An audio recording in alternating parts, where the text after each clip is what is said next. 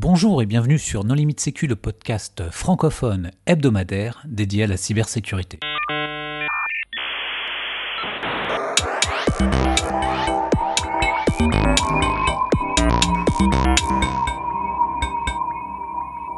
Alors aujourd'hui, un épisode sur les Fusion Centers avec trois invités. Mathieu Renaud. Bonjour Mathieu. Bonjour.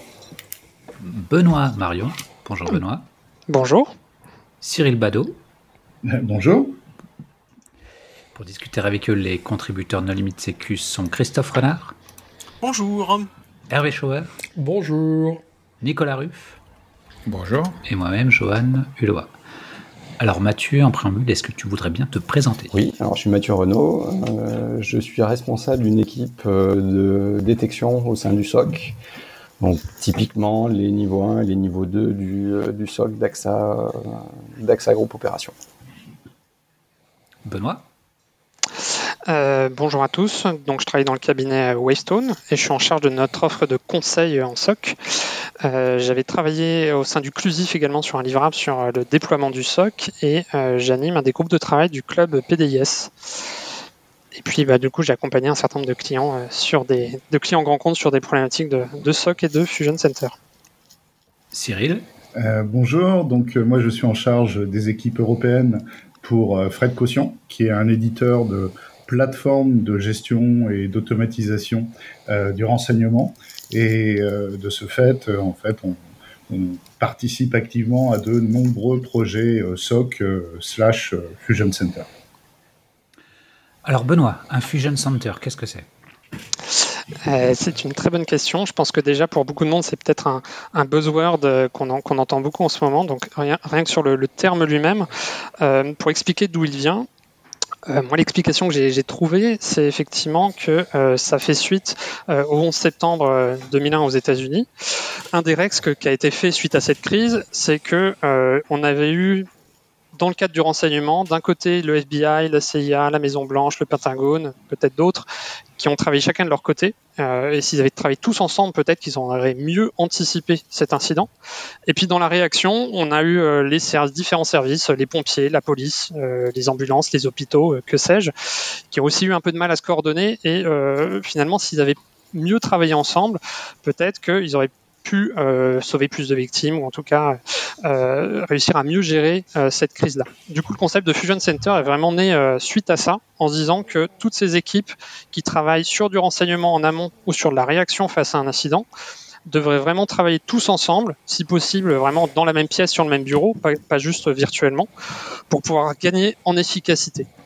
Mais en 2001, il y avait déjà beaucoup de, de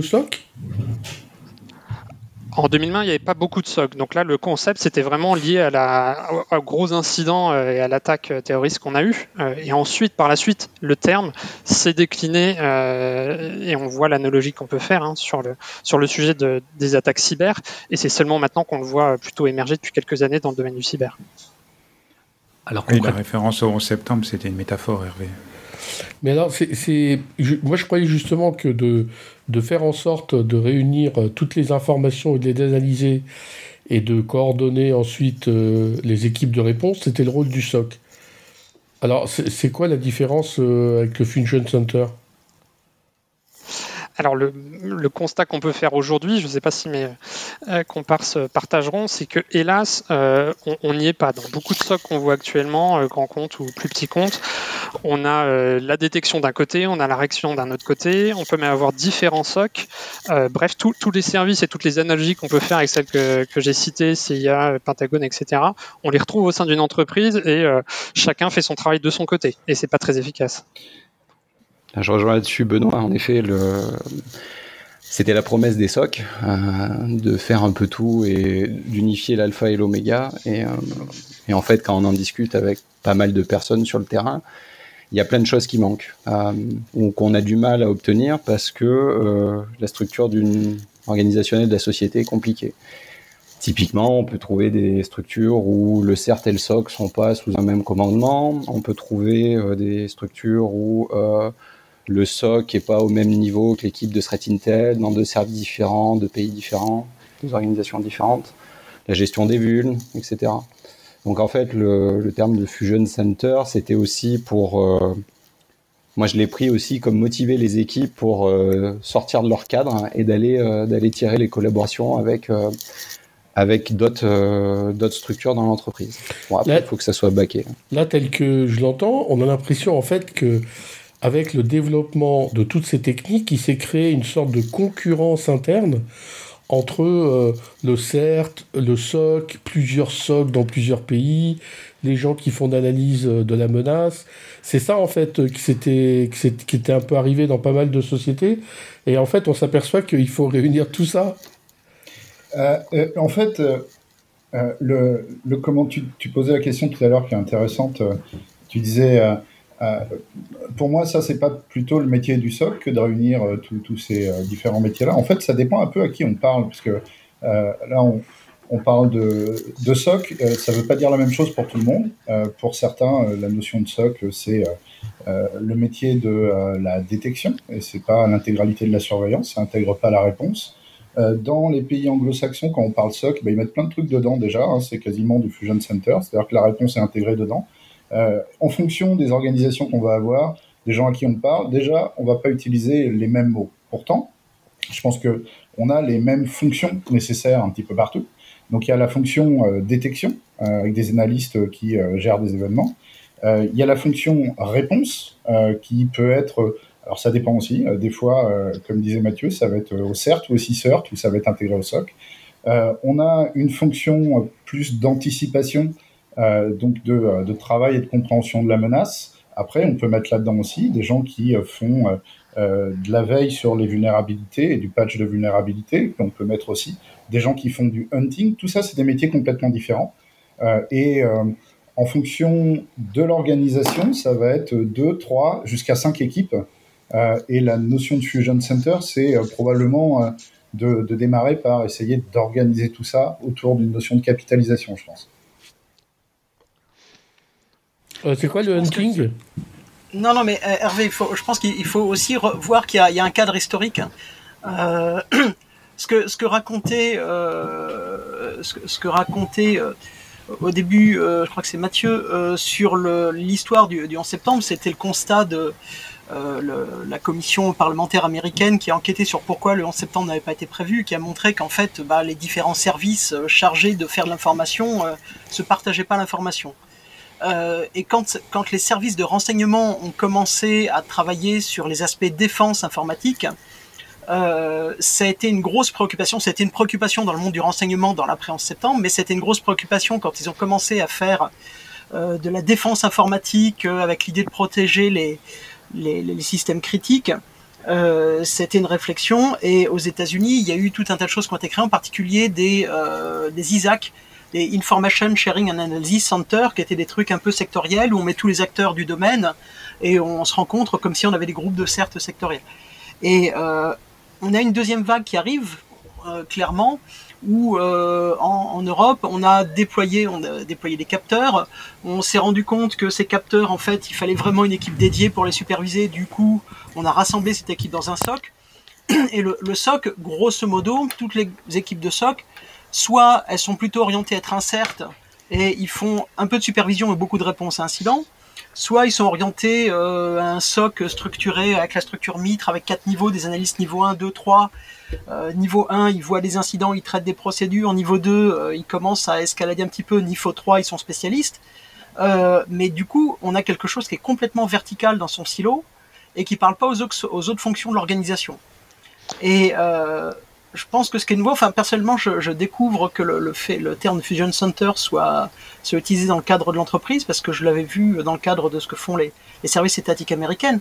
C'est euh, être capable, euh, si je comprends bien, de mettre autour de la table des gens qui travaillent sur différents métiers, la DSI, les, les métiers, les gens qui font la détection et les gens qui font la réponse à incidents, euh, de manière à échanger l'information de façon plus fluide, c'est ça? En fait, il y, a plusieurs choses. Hein. Euh, l'analogie principale, c'est effectivement, c'est effectivement bien ça. Du coup, il y a mettre des nouvelles personnes autour de la table.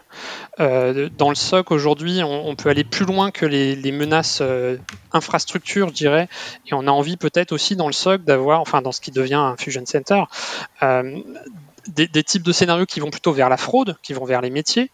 On peut aussi aller euh, avoir des, nouveaux types de personnes parce qu'il y a des nouveaux outils qui arrivent. Peut-être qu'on en parlera. Donc ça veut dire qu'on va peut-être avoir des data scientists. Euh, euh, bref, il y, a, plein de nouvelles personnes à mettre autour de la table. là, je parle de différentes typologies de personnes. En fait, c'est un autre axe par rapport à, l'aspect avoir toutes les parties de l'entreprise qui travaillent autour du cyber. Du coup, moi, ça me pose deux questions. D'abord, est-ce que ça existe, les Fusion Centers? Est-ce qu'il y a des exemples de gens qui en ont et qui peuvent dire, voilà, nous, euh, on a réussi à faire travailler les gens ensemble, des data scientists, euh, des gens qui font la threat intelligence et des gens qui font la réponse d'incidents? Ma deuxième question, c'est, quand on a un Fusion Center, c'est qui le chef alors? C'est une question bien française, mais euh, est-ce que c'est le responsable sécurité? Est-ce que c'est l'informatique? Est-ce que c'est la fraude, donc le légal euh, alors, il y a, je pense que euh, euh, il y a une vue du Fusion Center qui serait, allez, on met tout le monde dans une salle, tous les profils dont on parlait tout à l'heure, et on les fait travailler ensemble. Il faut leur trouver un chef. probablement aujourd'hui, ils en ont trois, quatre ou cinq. et puis, et puis pour certaines organisations, il y a intérêt de prévoir une grande salle. Donc, moi, je pense que la notion de Fusion Center, c'est pas forcément euh, mettre tout le monde dans une seule et même équipe, c'est euh, organiser la notion de capitalisation euh, pour que si quelque chose est appris par une machine, un analyste d'une équipe donnée, ce soit immédiatement ou quasi immédiatement à disposition de l'ensemble des autres équipes et outils pour qu'ils puissent prendre leurs décisions et prioriser leurs actions. Donc, euh, le, donc c'est la partie que euh, chez Fred Caution on apporte nous dans, dans, une mise en place de euh, Fusion Center ou d'architecture type SOAR où il y a différentes dénominations pour des process un petit peu avancés. Et on a on a une étiquette donc de plateforme de Threat Intelligence. Alors on imagine tout de suite des flux de renseignements externes extrêmement sophistiqués etc en fait la base de euh, cette mise en place, c'est d'abord juste de travailler sur une notion de capitalisation, c'est-à-dire de, d'organiser et de euh, disséminer en temps réel le renseignement le plus précieux, c'est celui qui est créé par ces différentes équipes, juste en gérant un événement, en gérant un incident, en euh, priorisant une action sur une vulnérabilité. Donc au-delà du côté tout le monde dans une pièce avec un seul chef, etc., je pense que ça va être compliqué à obtenir ça. C'est bien qu'il y ait des responsabilités par fonction, détection, réponse, etc. Mais euh, euh, il faut mettre en place un process transverse de capitalisation, une sorte de bus de communication sur lequel tout le monde vient écrire et lire. Et euh, on prend la décision maintenant en fonction de ce que les petits camarades ont découvert il y a, il y a 30 secondes. Dans des, enfin, quand on travaille dans des fonctions support de grands groupes, je rejoins ce qui a été dit, mettre tout le monde dans une même salle, ça va être super compliqué. Trouver un chef à tout ça unique, ça va être compliqué puisqu'on a souvent des organisations matricielles. Il faut plutôt voir ça comme une communauté interne à l'entreprise. Euh, on va dire qu'il y, a un pôle central qui s'occupe de, collecter l'information, de faire la détection, et il essaye de mettre à disposition de toutes les parties prenantes, des local CSIRT, peut-être de la cellule fraude, etc., tout ce qu'il a pu capter. Et ça peut être aussi simple, enfin des premières actions pour, euh, pour animer cette communauté, bah, c'est d'ouvrir un peu les outils que généralement on fermait. Euh, si on a une knowledge base, un wiki interne sur un SOC, sur un CERT, avec des fiches de réponse à incident par exemple, ou des fiches d'investigation, ne serait-ce que ouvrir ça en interne du groupe, de l'organisation, ça fait partie déjà de, de, renforcer, de travailler la cohésion sur, euh, sur, sur une échelle un peu plus globale. Puisqu'avant, on a monté ces silos, c'est un peu euh, des mini-entreprises dans les entreprises. Ben, de faire éclater ça par le partage d'informations, c'est une première étape. Ça fait pas tout, mais c'est une première étape. Et sur ton autre question, Nicolas, sur euh, est-ce que ça existe, les Fusion Centers, euh, oh, il y en a effectivement, on, en voit plus en, Amérique du Nord, qui sont euh, forcément un peu plus matures globalement sur, sur les sujets de, SOC et de détection.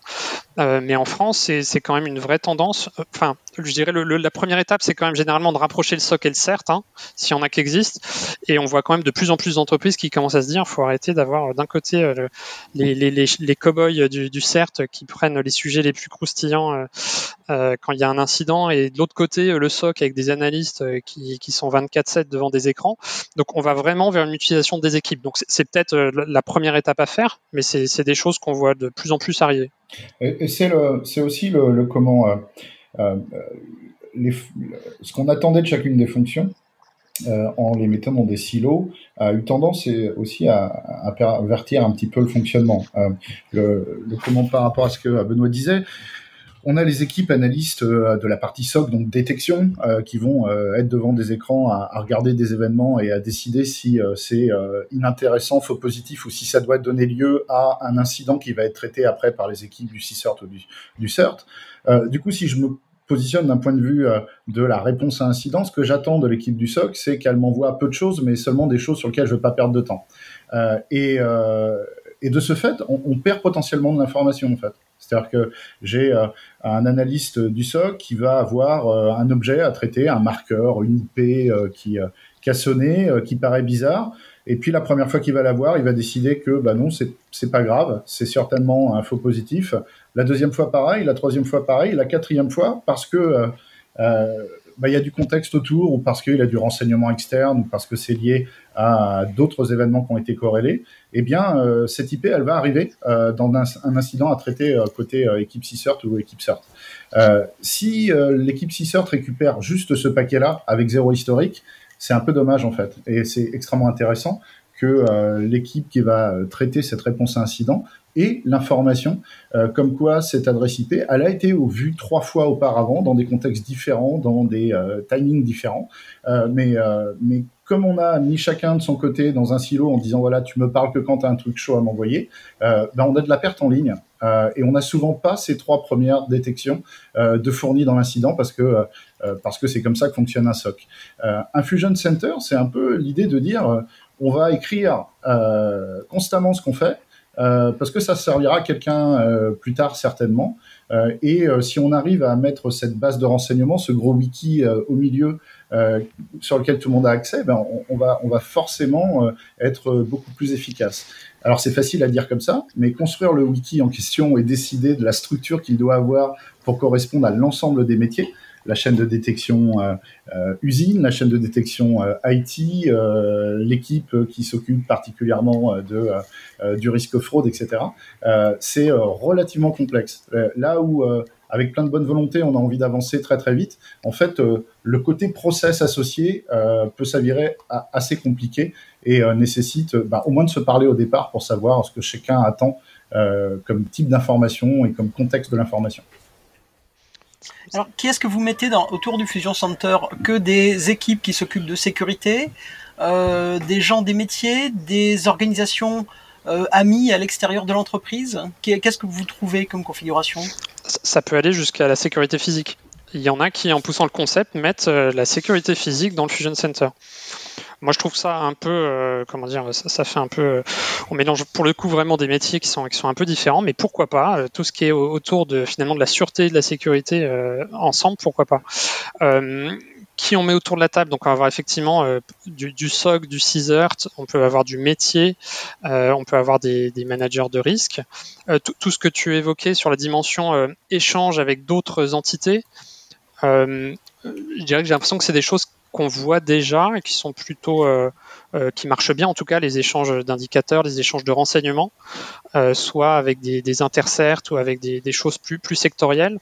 Donc je pense que ça, ça reste vrai et c'est une bonne chose. Donc, faut que ça se déploie avec, le, avec ce qu'on pourrait appeler un Fusion Center. Mais pour moi, ça fait, je ne le vois pas directement inhérent dans le, dans le concept Fusion Center. Mais je ne sais pas si vous adhérez. Est-ce qu'il y a des nouveaux rôles qui ont été créés justement pour les Fusion Centers, des gens qui sont capables de de faire l'agrégat entre ces différentes organisations Ouais, ouais c'est, c'est euh, en fait c'est la naissance du, du métier euh, de qu'on va appeler analyste de, euh, de fret intel ou de renseignement. Enfin, c'est le métier d'anticipation en fait, celui euh, qui va regarder avec un œil orienté menace l'ensemble du renseignement qu'on a pu collecter et notamment celui qu'on a collecté en interne. Donc le, quelle est la, bonne dénomination pour ce métier? Est-ce que ça paraît idiot, mais, c'est un problème. Vous savez, lorsque le métier n'a pas un nom qui fait euh, l'unanimité, on a du mal à le faire exister. Alors, moi, j'avais bêtement plutôt euh, privilégié analyste de la menace, mais c'est peut-être pas bon. Si, c'est, beaucoup utilisé. Euh, on, parle d'analyse de threat intel, donc analyse de la menace, pardon pour l'anglicisme le, comment les, militaires parlent de euh, métier d'anticipation, euh, qui couvre ça en fait. Mais euh, ils parlent d'anticipation, c'est le mot qui revient le plus souvent. Après, le Fusion Center, c'est pas forcément que des nouveaux rôles. Hein. C'est aussi le fait de mettre dans une seule et même unité dans l'entreprise des fonctions qui étaient réparties à droite à gauche. Si on reprend les basiques où devraient être tous les SOC à l'heure actuelle, mais c'est pas forcément là où on est tous.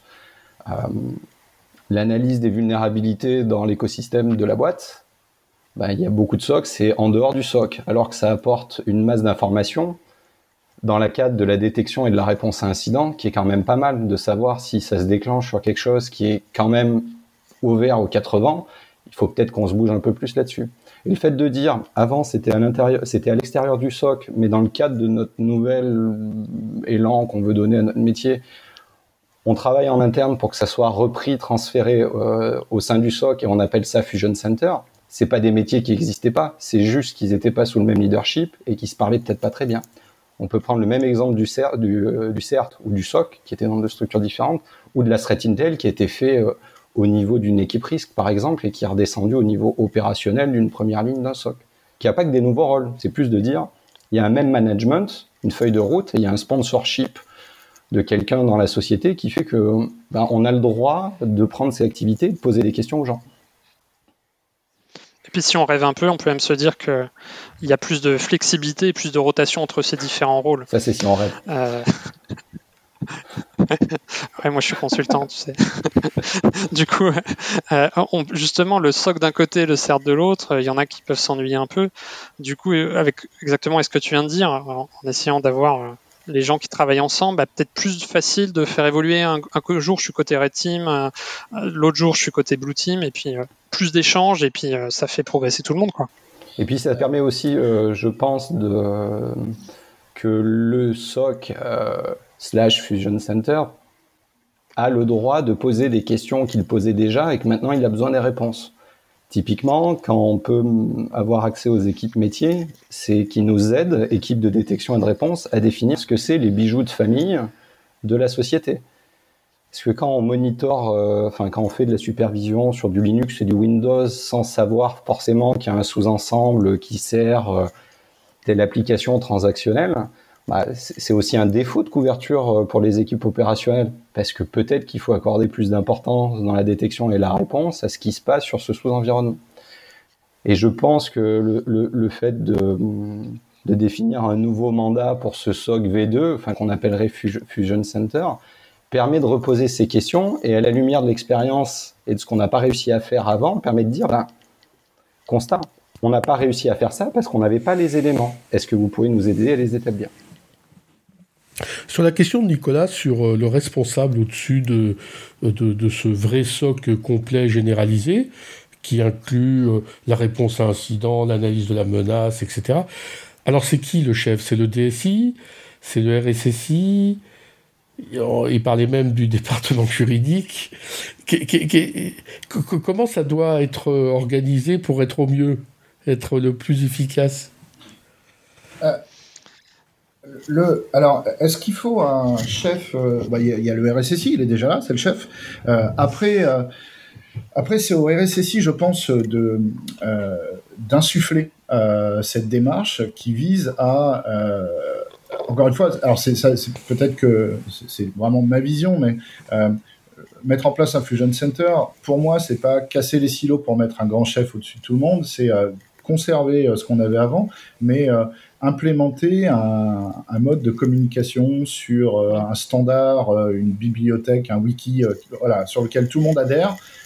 et il s'agit en fait pour le RSSI juste d'insuffler le fait que absolument tout le monde à partir de maintenant va utiliser, lire et écrire sur ce standard central, ce référentiel d'information.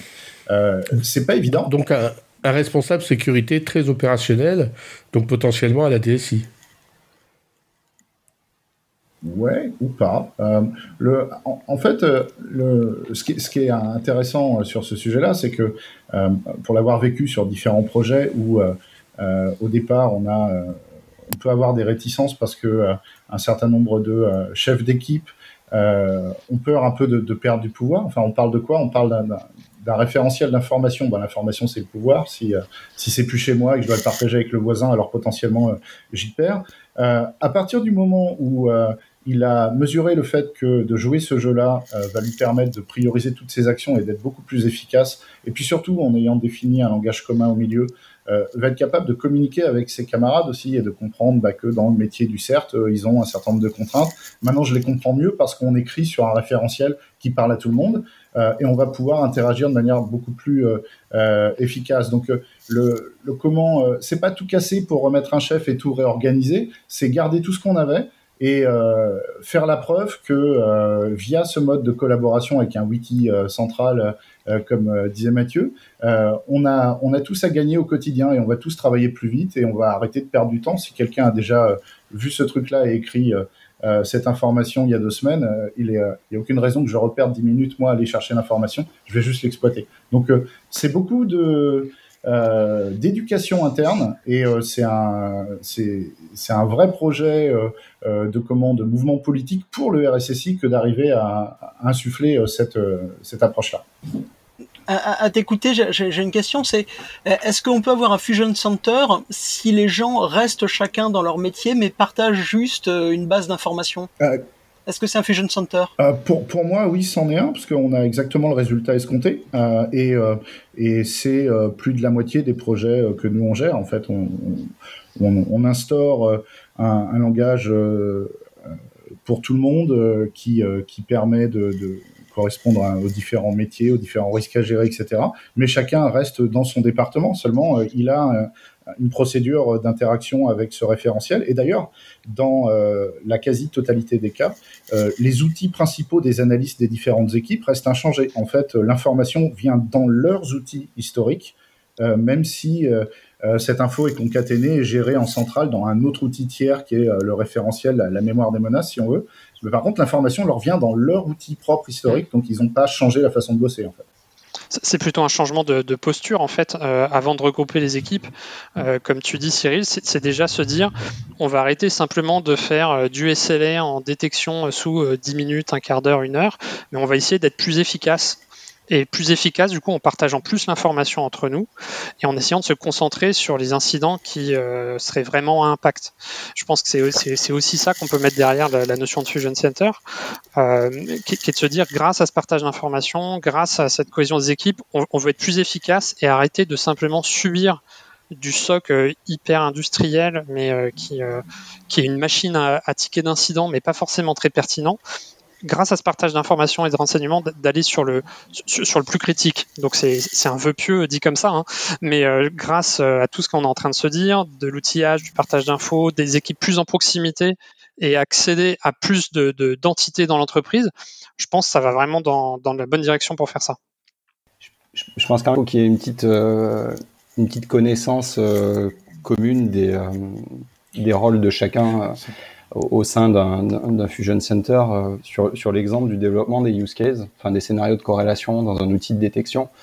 Euh, il faut qu'il y ait la partie incident response qui, euh, qui, bosse avec les gens du SOC qui avaient ça en, charge. Parce que si on fait juste de la détection et qu'on va pas mettre en lumière les éléments, d'autres éléments qui pourraient être utiles au CERT, à l'incident response pour, pour faire leur investigation un peu plus rapidement, bah on loupe une étape cruciale.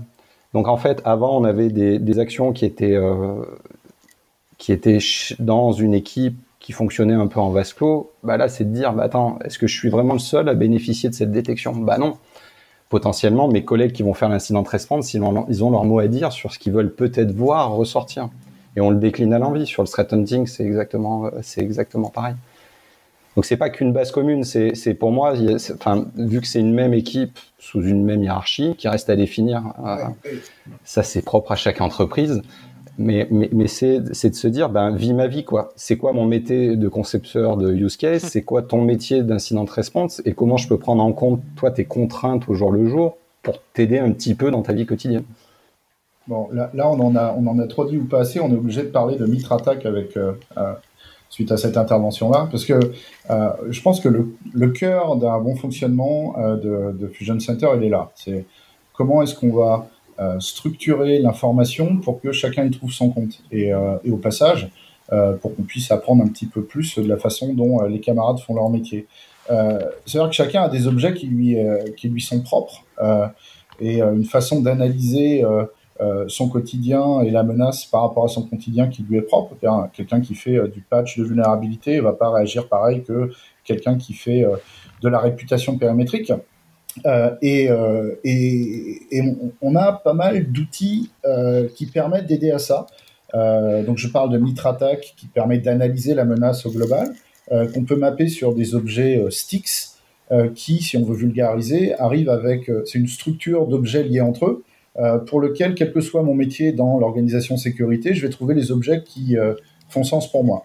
Euh, et ils sont reliés par importance et au, au, travers de, de, de, la logique de, de, travail de Fred Intel qui est là, avec les objets qui sont intéressants pour mes autres petits camarades dans une autre équipe. Et c'est comme ça que tout cela fonctionne. C'est comme ça qu'on arrive à créer des liens, et c'est comme ça qu'on arrive à créer euh, une notion de, de priorité d'information euh, et euh, finalement permettre euh, à chacun de pouvoir prioriser son quotidien. Exemple tout bête, qui l'exemple opposé de ce que disait Mathieu tout à l'heure pour l'équipe qui gère les vulnérabilités, qui fait le patching. Euh, si j'ai cinq nouvelles vulnérabilités à patcher, que je suis tout seul dans mon silo à moi, bah, je vais regarder ce que me disent euh, les ou je vais regarder a priori quel est le niveau de criticité euh, de chacune de ces vulnérabilités pour organiser euh, mon patching avec un numéro 1, numéro 2, un numéro 3 jusqu'au 5. Quoi. Euh, c'est dommage parce que si je travaille au sein d'un Fusion Center où on a collecté un certain nombre d'informations sur les menaces, on va être capable de me dire, tiens, la vulnérabilité numéro 5, bah celle-là, c'est la seule qui, a priori, est utilisée par un adversaire pour lequel on a déjà eu des incidents sur les semaines passées. Bah, si tu dois prioriser, commence par ça. Euh, voilà, euh, voilà un, un, effet immédiat pour prioriser l'action du patch management ce que très très peu d'organisations font aujourd'hui.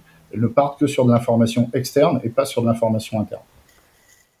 Alors, ce que, ce que, tu décris là, ça veut dire qu'il faut avoir l'information croisée entre les différentes équipes, mais il faut aussi avoir des instances de concertation entre tes équipes. Euh, bah, en fait, euh, le, le, framework d'analyse euh, et la structure de données au milieu, elle permet d'automatiser énormément de concertation. En fait, on n'a pas besoin forcément de se parler. Euh, si on sait où ranger les choses dans la bibliothèque, euh, moi, quand j'en ai besoin, je viens euh, regarder ce qu'on a dans la bibliothèque et le simple fait de lire répond à mes questions. Alors, on a parlé de nouveaux outils, on a parlé de rôles. Est-ce qu'il y a des nouveaux process qui sont vraiment typiques du Fusion Center et qui vont être mises en place? Il y a un nouveau fonctionnement que je trouve intéressant, euh, qui est la manière de fonctionner avec, avec les métiers. Si on se dit que justement que le métier décide de, de faire de la détection de fraude, de ne pas le faire dans son coin, mais de se baser sur cette entité centrale, ce Fusion Center, euh, évidemment, on ne va pas réussir à mettre tous les métiers et tous les analyses SOC dans la même salle. Ça, devient n'importe quoi. Donc les métiers ils vont rester dans leur bureau. Euh, en revanche, ce que je trouve intéressant, c'est de se dire que ils vont peut-être avoir un, un, un, en parlant un peu agile, un, champion de supervision avec eux dans leur équipe métier, dans leur projet, euh, dans leur feature team, allons-y, euh, qui va être capable en fait de, décliner très finement les scénarios de supervision qu'ils vont souhaiter mettre en place. C'est-à-dire que le métier va pas simplement envoyer une analyse de risque euh, au SOC en disant vas-y débrouille-toi, je veux que tu me supervises mon application et ma fraude, mais euh, il va décliner plus précisément les scénarios à faire superviser grâce à euh, un champion, enfin une sorte d'expert qui vient du SOC ou d'ailleurs, mais qui est capable de se dire à quoi ça ressemble un use case dans un SIEM et comment ça marche, ou de se baser sur le renseignement. Et ensuite, le SOC, ou en tout cas le Fusion Center, pardon, quand il va détecter euh, un de ces incidents, il va faire de l'enrichissement, il va croiser avec tous les renseignements qu'il a, et puis il va réappeler le métier et lui dire bah, J'ai détecté quelque chose sur la base de ce que tu m'as demandé de détecter. Maintenant, bah, regarde tes systèmes et euh, traite l'incident. Il n'y a que toi, métier, qui est capable d'avoir la bonne réponse. Est-ce qu'il faut mener une intervention euh, SI À ce moment-là, tu contactes la DSI. Est-ce qu'il faut mener une intervention métier? Est-ce qu'il faut couper des flux, prévenir des clients? Que sais-je? C'est au métier de réagir. Et donc, je trouve ça intéressant de se dire que le, métier euh, doit être impliqué dans la réaction sur incident et plus simplement se, dire de manière un peu aveugle bah, c'est le SOC qui gère, c'est le SOC qui fait la réaction. Mais, c'est un, peu conceptuel, hein, mais c'est de se dire grâce au Fusion Center, on inclut les métiers et on les inclut véritablement dans la réaction, enfin même dans la qualification et dans la réaction de l'incident métier pour avoir une boucle vraiment complète et euh, qui, qui, soient vraiment responsables de euh, ce qui, ce qui se passe sur leur système. C'est eux qui les connaissent le mieux finalement.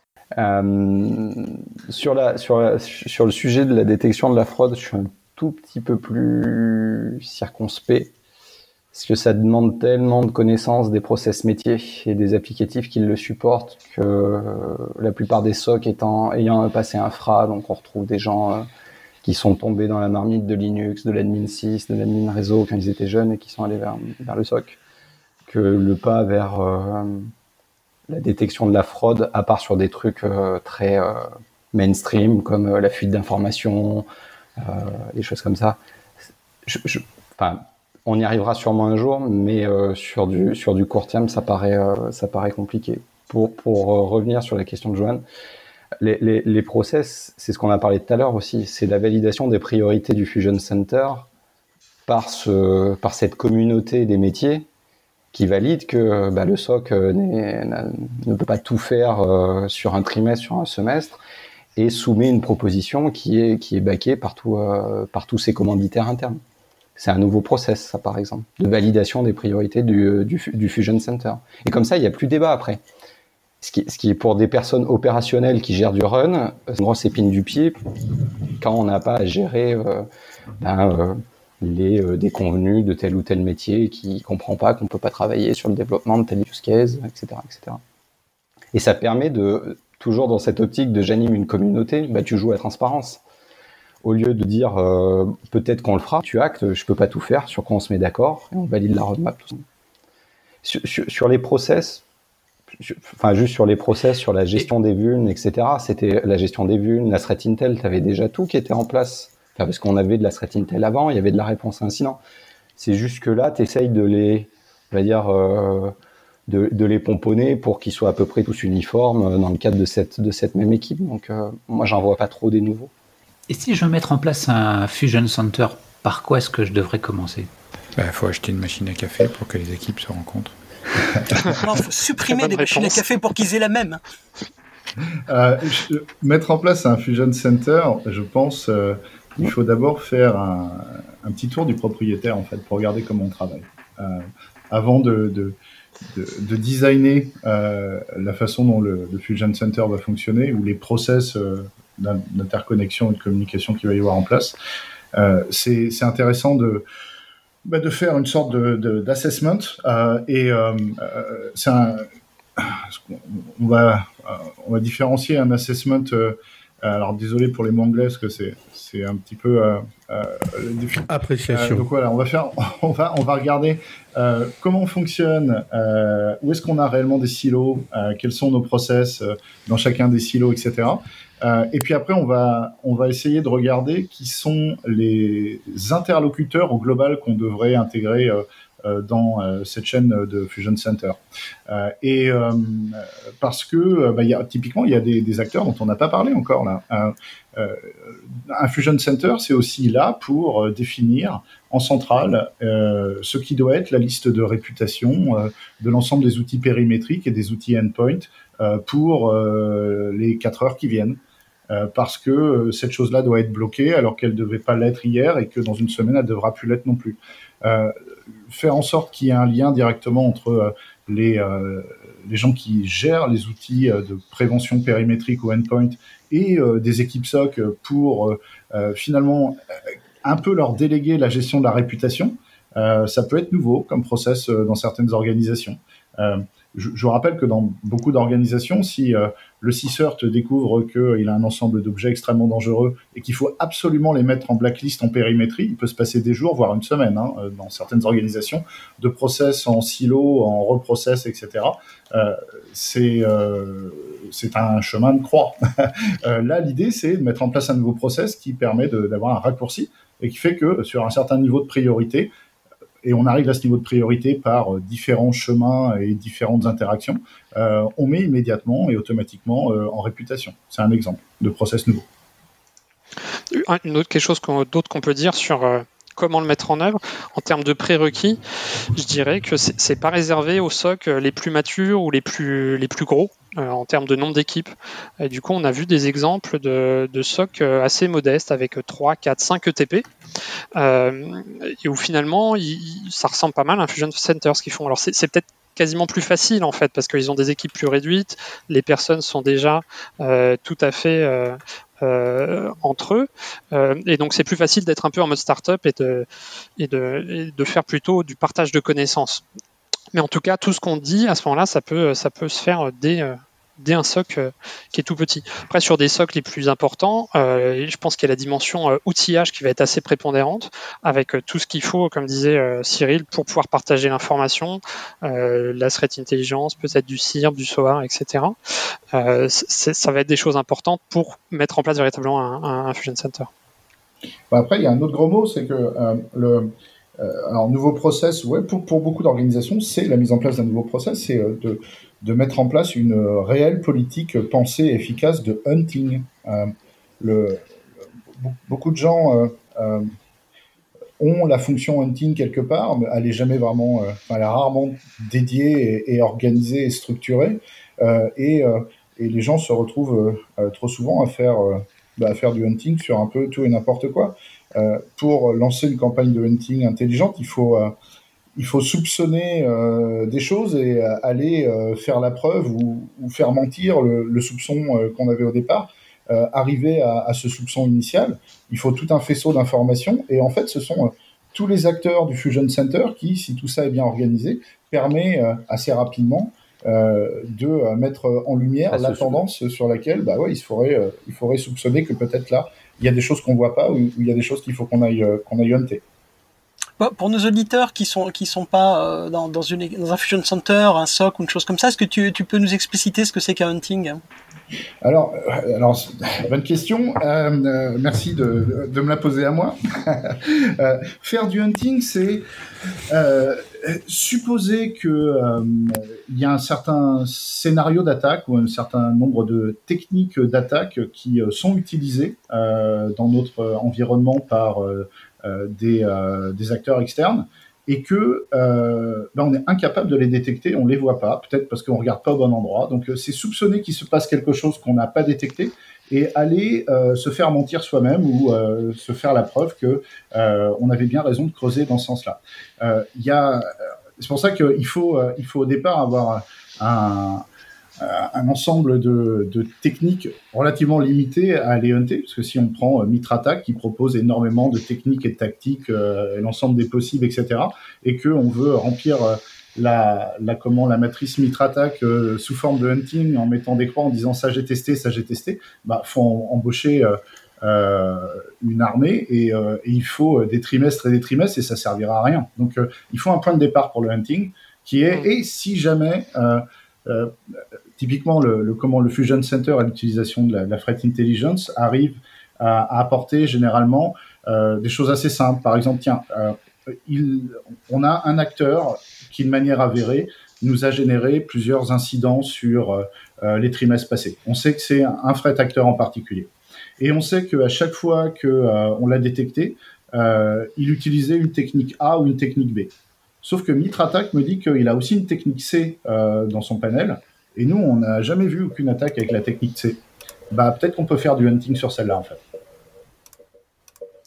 Du coup, tu, vas faire ton hunting euh, basé euh, non pas sur euh, l'analyse de, tes actifs principaux et les plus importants, mais plutôt sur le mode opératoire des attaquants qui t'intéressent parce qu'ils sont d'actualité.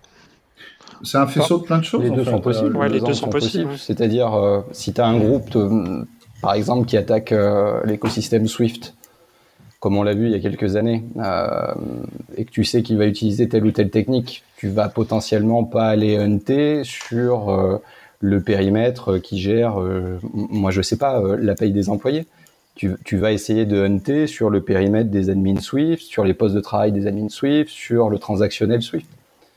Et pour, rejoindre euh, ce que dit Cyril, la base d'une activité de threat hunting, de je vais chercher si la menace elle est chez moi, c'est alimenté par la threat, intelligence. C'est est-ce que moi, entreprise X ou Y, je suis exposé à tel groupe d'attaquants ou à tel risque de, euh, de compromission?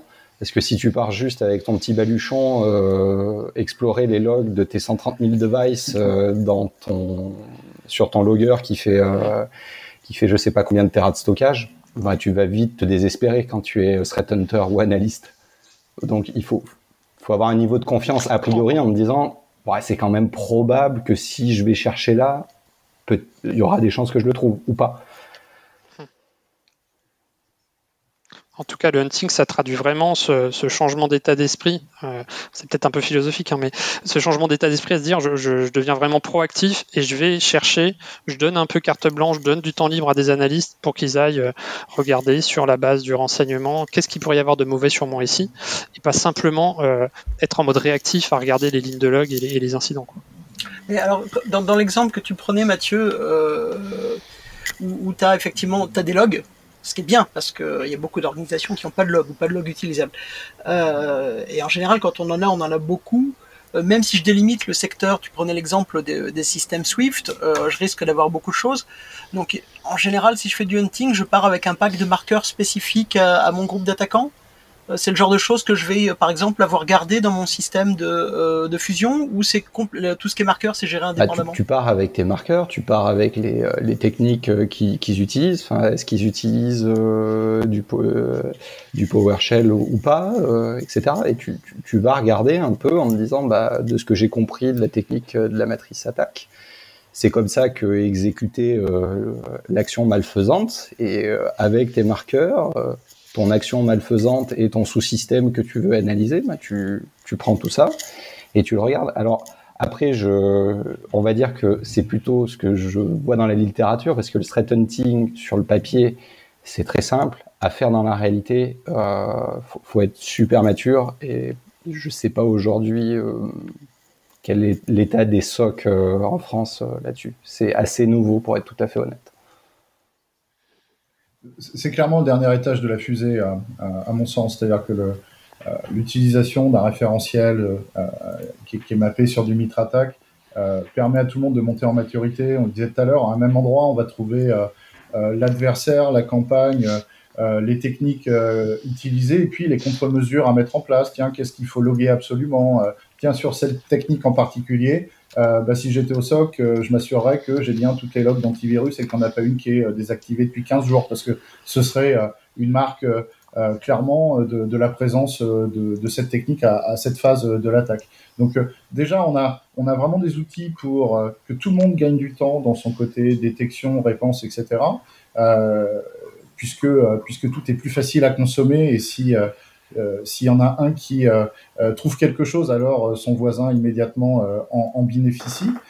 et puis, au-delà de ça, en fait, justement, comme tout le monde gagne du temps, tout le monde est plus efficace, et c'est un petit peu la, difficulté aujourd'hui, c'est d'avoir du temps des analystes. Si on arrive à optimiser et à libérer du temps d'analyse, bah, on peut faire plein de choses. on peut faire de l'analytique sur ce qui nous arrive déjà, pour un, autre aspect du Fusion Center, qu'on n'a pas évoqué encore, mais qui est aussi de reporter euh, au board des choses euh, un petit peu moins euh, rébarbatives que le report d'un SOC classique. Ah, on a fait tant de détection, le temps moyen de traitement d'un incident, c'est ça, on a eu tant d'incidents critiques, etc. Ça, c'est pas passionnant pour un board. Par contre, si on a un Fusion Center qui manipule tous ces objets intelligemment et de manière structurée, bah là, on a des choses à dire au board. On peut dire, bah voilà, on a euh, on a 10% des attaques qui correspondent à deux acteurs qui nous attaquent de manière ciblée. Voilà exactement le calendrier de ce qui s'est passé. D'ailleurs, il paraît que euh, cet acteur euh, est devenu extrêmement à attaquer beaucoup d'organisations comme la nôtre suite à tel événement où, Monsieur le Président, vous avez parlé dans le micro, etc.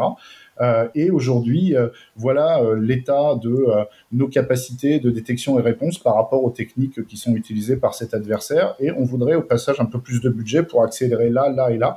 Comme on, donne des informations, on cite des méchants, on explique, on, met ça dans un contexte qui est compréhensible d'un point de vue business, bah c'est plus facile d'avancer et d'avoir l'écoute du board. Ça sert aussi à ça le, un framework d'analyse à pouvoir avoir pas que des informations bas niveau pour faire de l'opérationnel, mais aussi pouvoir faire une utilisation stratégique qui est de vulgariser ce qui se passe euh, pour la compréhension des dirigeants de la structure.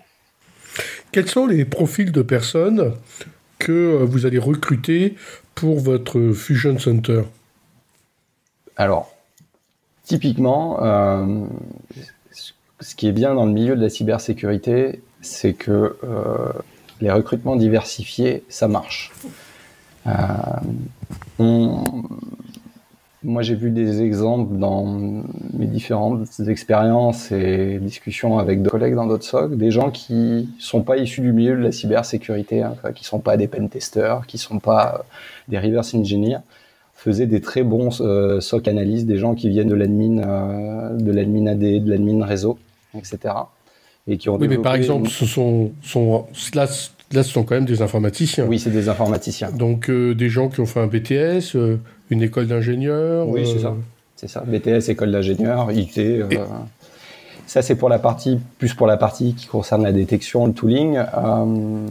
les choses qu'on a pu voir sur des métiers de threat intel pour, bah, pour des structures qui ont quand même un certain poids, c'est de recruter des gens avec un, j'allais dire un background littéraire. Alors c'est un peu, euh, c'est un, un, peu limité, mais euh, euh, des gens. Sciences Po? Mais ouais, non, mais qui n'ont pas fait d'études scientifiques. Ouais, mais pas, que. Enfin, c'est pas l'exemple de Sciences Po que j'avais en tête, mais des gens qui sont compris Sciences Po aussi, de la géopolitique ou du renseignement, du renseignement étatique qu'on incorpore ensuite dans des SOC pour faire de la contextualisation de la menace pour les entreprises. C'est ce que j'ai pu voir moi ces, ces dernières ces dernières années. Hein de mes discussions de comptoir. Ah, c'est pas en place euh, C'est pas encore en place? Si, si, si, si, c'est vraiment des cas, c'est vraiment des cas vécus, mais c'est pas des. J'entends des discussions de comptoir. Non, non, des discussions off. Bah, ah, mais alors, du coup, c'est des gens qui sont sortis de Sciences Po et qui, hop, ont sauté dans, dans le, le, renseignement sur la menace et qui sont retrouvés à faire de l'échange euh, entre le SOC, le CERT et le métier? C'était pas des gens qui sortaient de Sciences Po, c'était des gens, euh, des gens expérimentés, des gens expérimentés euh, qui, qui, avaient eu des, des missions euh, au niveau de l'État. Ouais, des gens qui étaient plus orientés process en fait, c'est ça, euh, sur process de gestion du renseignement et procédures à appliquer pour que tout ça soit efficace. Oui, puis oui, qui sont capables de comprendre ce que c'est qu'un indicateur d'attaque. Bah, oui. Après, le, le, le, comment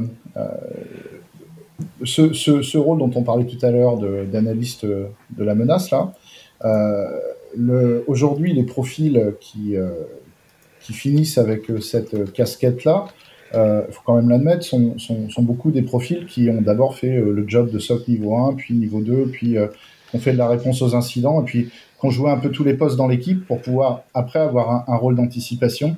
un, parce qu'ils ont une compréhension de l'ensemble des des, maillons de la chaîne euh, euh, qui, les entourent. Euh, et c'est souvent, on, est souvent dans cette logique.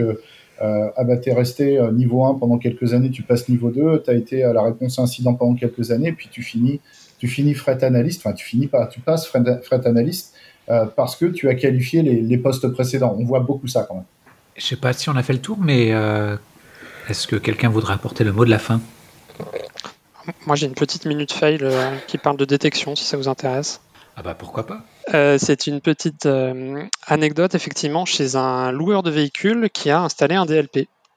Donc, il s'est rendu compte que dans certains cas. DLP, un, ah, ah, pardon, un DLP, donc Data Leak Protection en anglais, donc en français, un détecteur de fuite d'informations. Dispositif permettant de, de, de détecter quand il y a des informations qui sortent de l'entreprise et qui ne devraient pas.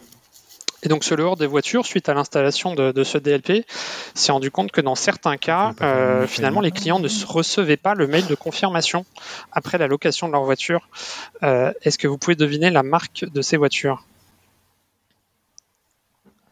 C'était des Citroën. En fait, quand les gens louaient des C1, C2, C3 ou C4, ça posait des petits problèmes avec le DLP et ils ne recevaient pas le mail de confirmation.